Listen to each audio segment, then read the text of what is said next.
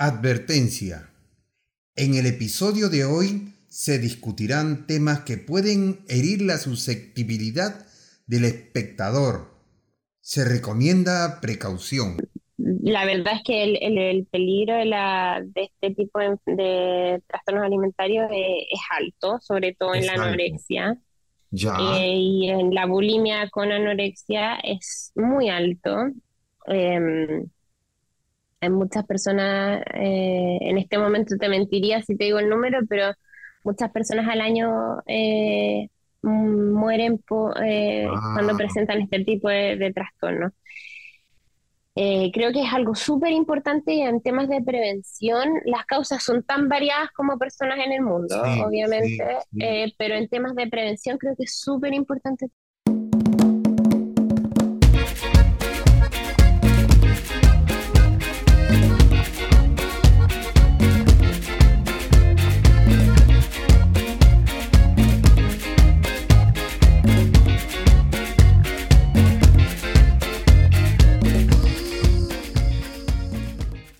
Trastorno de la conducta alimentaria.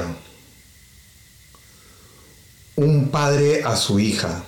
¿Qué caso tiene querer tener un cuerpo perfecto si esa perfección va a terminar por destruirte a ti y a toda la familia? Recuerda siempre que nosotros te amamos y siempre estaremos a tu lado. Muchos padres de familia hoy en día ven cómo sus hijos o sus hijas se van consumiendo hasta quedar unos esqueletos andantes. Y por más que toda la familia sufre a su lado, no pueden detener esta autodestrucción. Les aseguro que la persona que cae en los trastornos de la conducta alimentaria está sufriendo mucho más. ¿Qué está pasando dentro de ellos? Qué es lo que detona esta enfermedad, cómo ayudarlos a salir y poder encontrar el balance de la vida. Para que nos cuenten qué pasa en la mente de estas personas, hemos invitado el día de hoy a Constanza Tirado.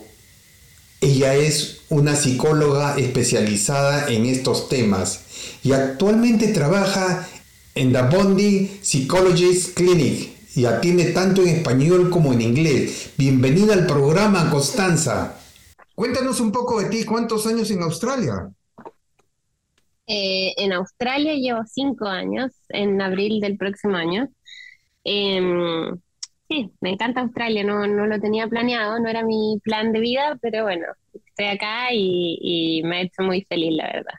Qué bueno, qué bueno, qué bueno. Eh, ¿Qué te motivó a seguir este, psicología? Es una carrera un poquito difícil, mucho que leer, mucho que entender.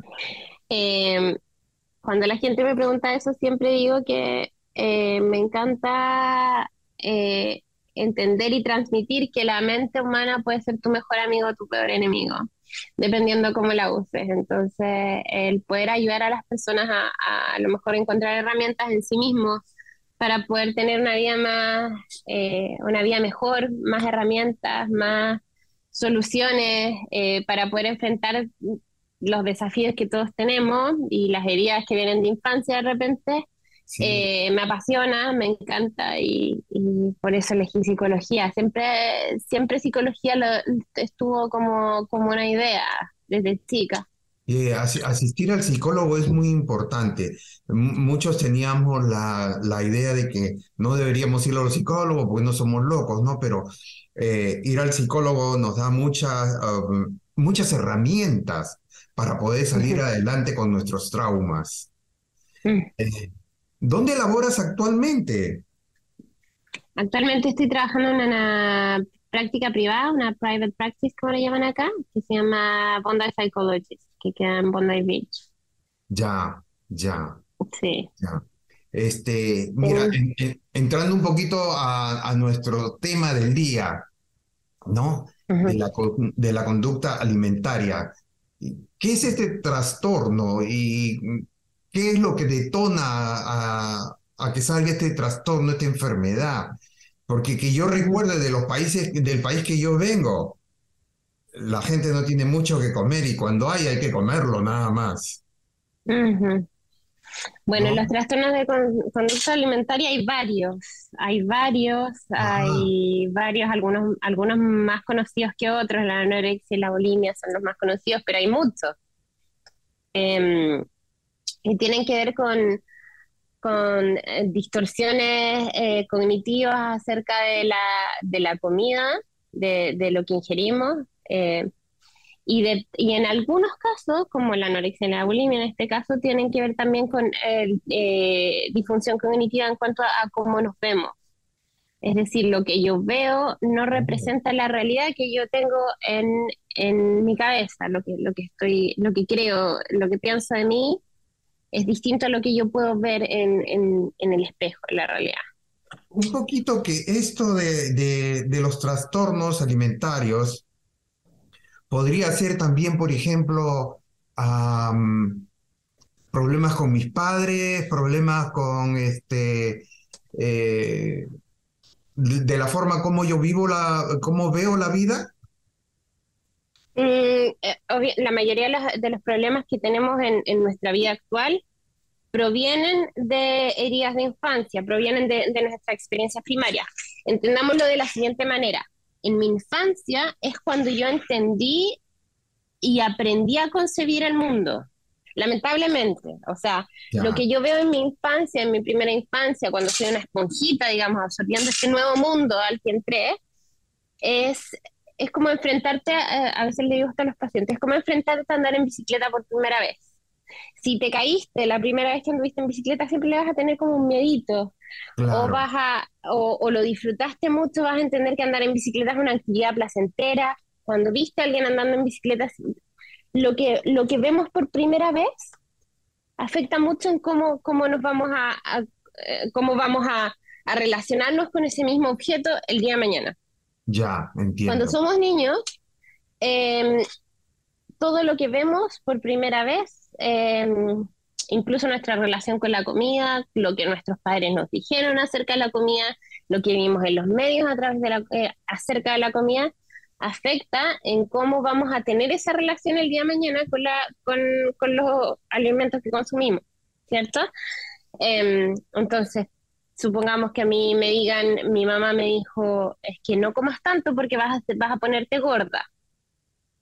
Entonces a mí me genera como un miedo porque parece que ser gorda, si a mí me lo dijeron a los dos, tres años, parece que ser gorda no es algo bueno. Ya. Mi mamá me dijo, no comas tanto porque te vas a poner gorda, como no, no, pórtate bien porque va a venir el cuco, no sé qué es el cuco, pero parece algo que da miedo. Claro, claro, claro. no comas tanto porque te vas a poner gorda. Ahí enseguida adquirí la, la, la creencia de que ser gorda es algo malo y de que si yo como en demasía, eso que es malo me va a pasar a mí. Claro. Por ende, siempre eh, la mayoría de los, de los miedos que tenemos que provienen de infancia y tienen que ver con estas cosas que los papás obviamente, y eso también siempre siento que, que es súper, súper recalcarlo, los papás no nos quieren hacer daño. Siempre le digo hasta a los pacientes, los papás trataron muchas veces, la mayoría de las veces, bueno, no, no siempre, pero muchas veces de hacerlo mejor, ¿sí? Y en ese tratar de hacerlo mejor, a veces nos dicen cosas que nosotros absorbemos de manera eh, como un miedo y por ende el día de mañana nos trae algún tipo de, conflicto de la infancia, etc. Constanza, sácame de una duda. Eh, de lo que me acabas de contar es bien interesante. Eso que, por ejemplo, que la mamá nos dijo que no comábamos porque te vas a poner gorda, todas estas cosas, ¿Eso es una creencia o, nos crea un trauma? pueden ser, o sea, una, eh, sí o sí es una creencia, y dos, puede que, no, o, puede que nos cree o puede que no nos crea un trauma. Ya. O sea, em, mi mamá me dice eh, eh, la misma frase, no comas porque no comas tanto porque te vas a poner gorda dependiendo en cómo, puede que mi mamá me lo diga una sola vez en la vida, que, que ella tenga una, una, relación positiva con la comida y que yo por ende genere una actitud positiva hacia, hacia los, los alimentos que consumo. Por ende no se va a generar un trauma, no es que mi mamá me lo diga una vez Pero si yo veo que la, hay una conducta un poco errática en mi, en mi casa con el tema de la comida, que existe ansiedad con la comida, que existe, bueno, algunos de los temas que vamos a hablar, pero si existe algún tipo de conflicto con la comida, los niños vamos viendo eso, lo vamos adquiriendo y por ende vamos como generando creencias y por ende después lo que podría ser un trauma con respecto a, la relación con la comida. Pero no siempre lo que nos digan una vez o lo que nos digan va a generar un trauma, no es siempre así, no es como una regla, no. ¿Cómo, cómo yo puedo este, reconocer que una persona está entrando a problemas de la conducta alimentaria?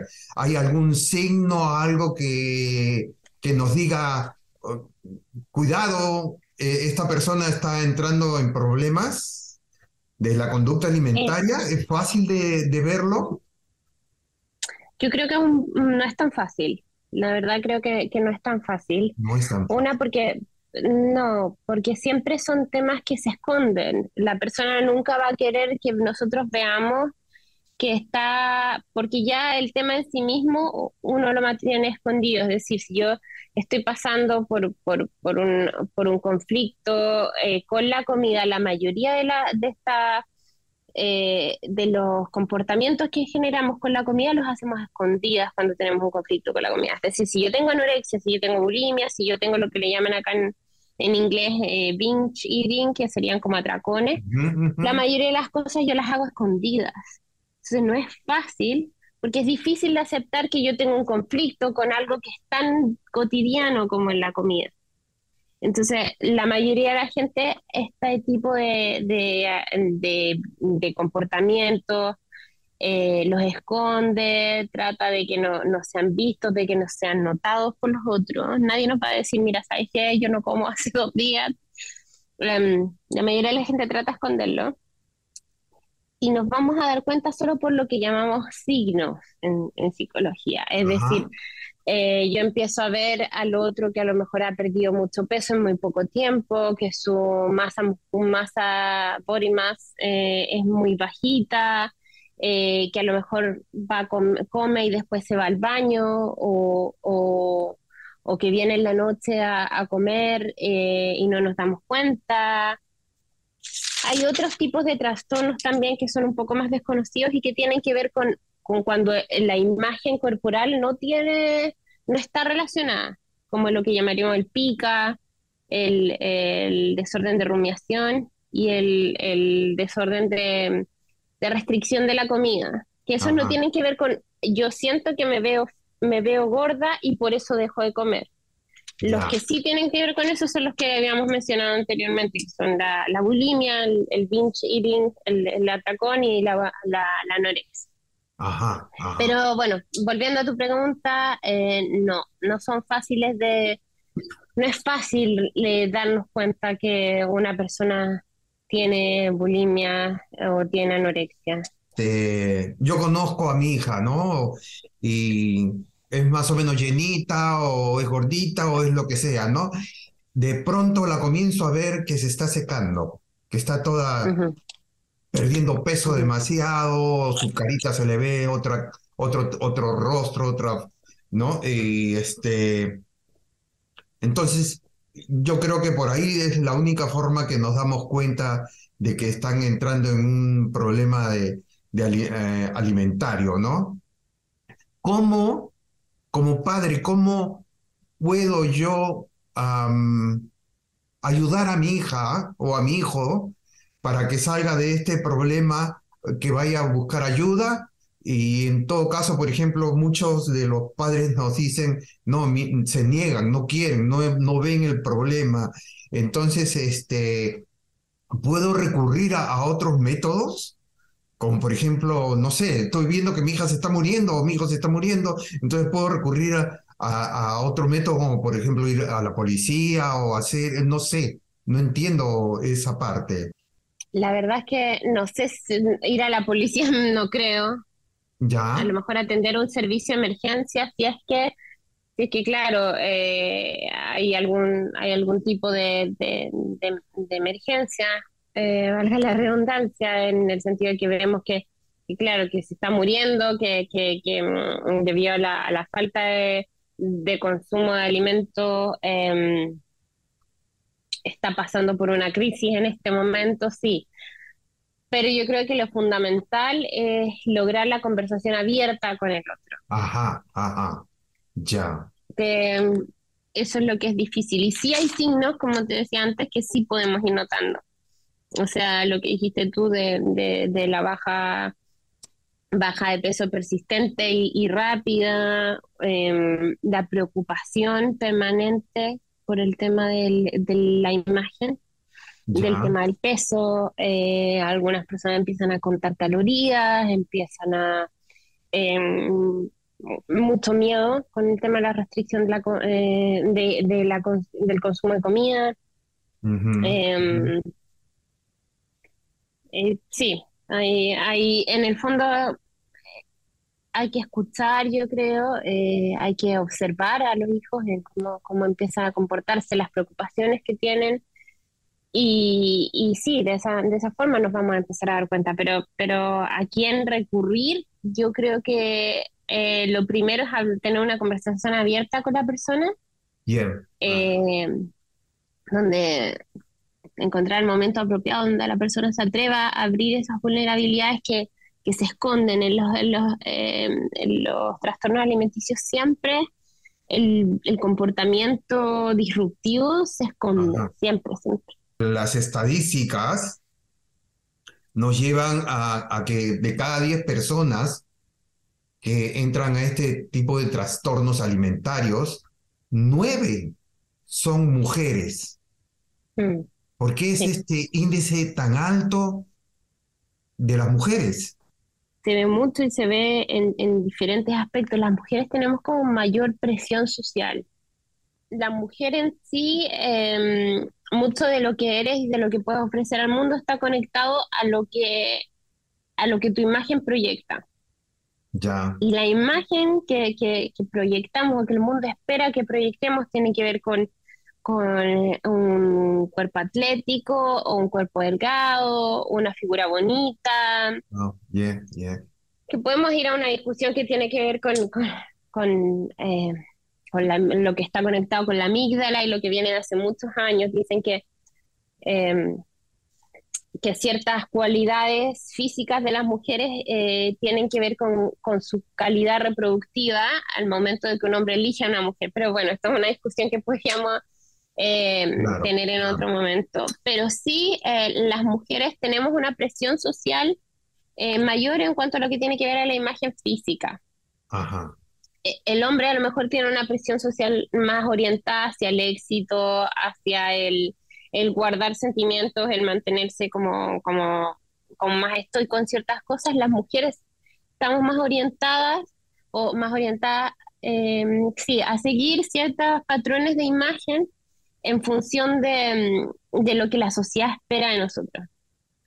Em, lamentablemente eh, es así y, y, por eso hace absoluto sentido de que, claro, de cada 10 personas que sufren de anorexia, eh, una eh, es hombre y no es mujer. Y, eh, 10 es a uno. Es la... Constanza, esto tiene que ver un poco con amarse uno mismo, con aceptarse uno mismo como es, porque mucho buscamos la idea de, de, de, la figurita, ¿no? Las mujeres buscan que, que la televisión nos vende ¿verdad? O la, el cine, o, la moda, todo, todo nos vende una persona con una figurita eh, delgada y buen cuerpo, todas estas cosas, ¿no?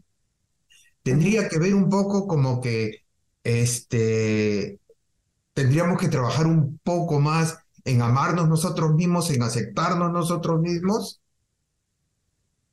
Amarnos a nosotros mismos tiene que ser un amor incondicional la aceptación eh, eh, es obviamente parte de eso, pero eso no significa que yo tengo que quedarme con, ah, bueno, yo soy así y así estoy bien y, bueno, no hago nada para mejorar lo que ya tengo. Todos somos diamantes que pueden ser pulidos. Si un diamante yo no lo pulo, se convierte en una roca y, y probablemente yo, personalmente, como ese diamante, no me voy a sentir feliz si es que no entrego las habilidades y las cualidades que tengo al mundo. Si me dejo estar, ah, bueno, yo sé así y bueno, ¿qué vamos a hacer? Y, la verdad es que a mí me gusta así. Y así es como algunas personas entran en, en, otro tipo de desórdenes, como no sé, el abuso del alcohol o de las drogas o, o la depresión incluso, que es como, bueno, yo no quiero ser más y, y, soy así, así es como soy, y bueno, al que le guste bien, al que le guste no. Lo importante es que, claro, yo me gusta a mí mismo, ¿cierto? Claro, claro. Em, pero siempre me voy a gustar más cuando puedo completar y, y complacerme con mi mejor versión. Claro, claro que sí, entiendo. El cuerpo es la herramienta, el, cuerpo eh, es súper cliché, pero um, es el, el, templo que tenemos, es el lugar, eh, es, donde se guarda todo, eh, todo lo que nos permite estar en la tierra día a día. Y tenemos que cuidarlo y cuidarlo significa dar lo mejor de mí, ejercitarlo, etcétera, pero también cuidarlo significa no entrar en extremos. Tener una relación compasiva, una relación de amor y, como dijiste, de aceptación, eh, dándole lo mejor, dándole lo que necesita, los nutrientes que necesita, el, ejercicio que necesita. Para que los padres se den cuenta más o menos eh, eh, cómo, eh, cómo ataca este, esta enfermedad. Eh, es verdad que los, los chicos se meten el dedo para inducirse el vómito o toman demasiados laxativos. El hacer ejercicio en demasía también nos lleva a, estos, a estas enfermedades. En la adolescencia, cuando ya se empieza a generar esto de que la sociedad nos dice, a los chicos y a las chicas que tienen que verse de esta manera, porque este es el, patrón o, esta, este es el a donde debo querer llegar, ¿cierto? O sea, a mi trauma de infancia o a mi creencia de infancia se le suma la presión social de la adolescencia, que es un, en la adolescencia es cuando somos mucho más vulnerables. Eh, y claro, empiezo a, generar ciertos comportamientos disruptivos, em, como en el caso de la son distintos, la bulimia y la anorexia, pueden ir combinados también. Ajá, ajá. Pero en el caso de la bulimia, eh, em, en el fondo como hay tanta eh, miedo, eh, recurrimos a episodios de binge, lo que se llama en inglés binge eating, que es el, el atracón. Ajá. Em, el atracón es cuando, cuando a escondidas, eh, sin que nadie me vea, hay una falta de control en la cantidad de comida que consumo. Y em, está asociado al menos tres de los, de los siguientes síntomas que pues, tienen que ser o rápido, una un consumo de comida muy rápido, eh, sentirme como, como demasiado eh, lleno después como, como no, em, no, no sentirme cómodo. Ya. Em, largas cantidades de comidas que no comería a lo mejor en el, en el mismo tiempo en una situación normal. ¿sí? O sea, voy al refrigerador y me como un pastel, un, uh, la comida de ayer, me, me voy a los congelados y un gran consumo generalmente estas personas lo hacen solas. Recordemos que los síntomas que estoy diciendo se tienen que presentar tres. Y después tengo que sentirme eh, disgustado, eh, enojado, ah, como, em, como con asco de mí mismo. ¿sí? Esa es la bulimia. Entonces, claro, después de, hacer este atracón, que, que, que, que es como una falta de control que tengo por la comida, voy al baño, voy donde sea, y, me induzco el vómito. Wow. ¿Ya? Y eso es eh, para, para como mm, para satisfacer los criterios diagnósticos que tenemos nosotros los psicólogos y los psiquiatras, tienen que ser al menos un episodio de esto a la semana durante tres meses. Wow. Ahora pueden ser en distintas en distintas categorías. Hay el, mild, no me acuerdo el nombre en español, el moderado y el severo, dependiendo de la cantidad de episodios por semana. O sea, hay una persona que lo hace una vez, personas que lo hacen de dos a tres veces, y así se vamos distinguiendo.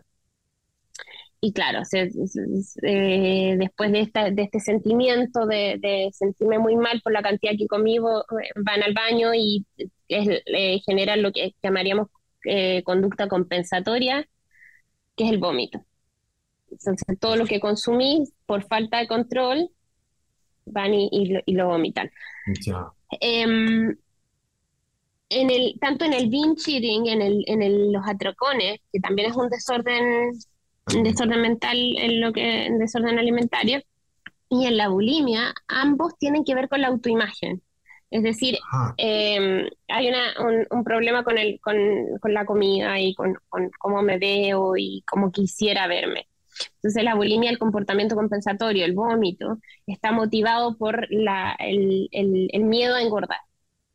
Eh, Constanza, una, una, pregunta. Dime, cuando un, un, un integrante de la familia está en este tipo de desórdenes, es importante que toda la familia vaya a, terapia porque no es fácil entender eh, que mi familiar no quiera comer, que se está muriendo, ¿no? En especial con, el padre, los padres podemos entender, ¿no? Que está pasando por un proceso, pero los hermanos eh, no entienden esta cosa, ¿no? Que, ¿Qué es lo que está pasando? Y, comienzan a atacar, porque ven que está haciendo sufrir a su, a, los padres, ¿no? ¿Es importante que toda la familia vaya a una terapia? Depende, depende. Eh, yo creo que mm, em, en temas de lo que llamaríamos psicoeducación es importante que todo el círculo familiar esté enterado de, qué es esto, de cómo funciona. La psicoeducación es generalmente parte de la terapia. Eh, depende del enfoque. La verdad es que depende del enfoque, depende de lo que quiera la familia. Eh, obviamente en psicología tenemos enfoques que van a toda la familia, donde tratamos a todo el círculo familiar y las relaciones que sean entre ellos, que es lo que llamaríamos terapia interpersonal, terapia familiar, constelaciones familiares, hay varias ahí. Y hay otras que, que claro, que si yo... Eh, a lo mejor yo como mamá veo a alguna de mis hijas o a alguno de mis hijos en este comportamiento, yo a mi hijo, pero sí es importante que yo esté enterada de todas las, implicancias de, de estos trastornos alimenticios. Y, obviamente eh, la mejor forma de, además de hoy en día existe tanta información en Internet, pero una de las mejores formas de entenderlo y de, ser más compasiva de, es con, a través de una terapia. Puedo acompañar a mi hija. Existe, como te decía, creo que, es una decisión personal, sí. Ya. Constanza, el tiempo nos vuela. una cosita. Eh, para despedirnos, eh, ¿cuál es el grado de peligro de esta enfermedad? ¿Y tú qué nos mm. aconsejas? Eh, ¿Cómo es el método de prevención? la verdad es que el, peligro de, la, de este tipo de, trastornos alimentarios es, alto, sobre todo en la anorexia. Eh, y en la bulimia con anorexia es muy alto. Em, hay muchas personas, eh, en este momento te mentiría si te digo el número, pero muchas personas al año eh, mueren cuando ah. presentan este tipo de, de trastornos. Eh, creo que es algo súper importante en temas de prevención. Las causas son tan variadas como personas en el mundo, obviamente, eh, pero en temas de prevención creo que es súper importante tener una, una, comunicación abierta con, con los hijos. Y para los papás que están empezando a ser papás, em, generar, eh, tratar de evitar generar creencias que tengan que ver con el miedo a la comida, miedo, al consumo de, alimentos, pero sino más bien una relación sana con la comida. Es difícil porque más aún hoy en día cuando el azúcar es un tema que a los niños los vuelve loco y a todos nos encantan los alimentos con, con, tanta azúcar, pero ideal es generar la, una relación sana con la comida desde, desde la casa. Muchísimas gracias por tu tiempo, Constanza. y, por todos tus conocimientos que nos has brindado el día de hoy. Ah, Gracias. Eh, y a ustedes amigos recuerden que los cuerpos perfectos no existen, solo existen los cuerpos reales. Y que, y que si tenemos algún problema cuando, cuando éramos jóvenes, vayamos a atendernos con especialistas. Mil gracias por su audiencia el día de hoy. Eh, nos vemos. Chao y bendiciones. Chao, chao.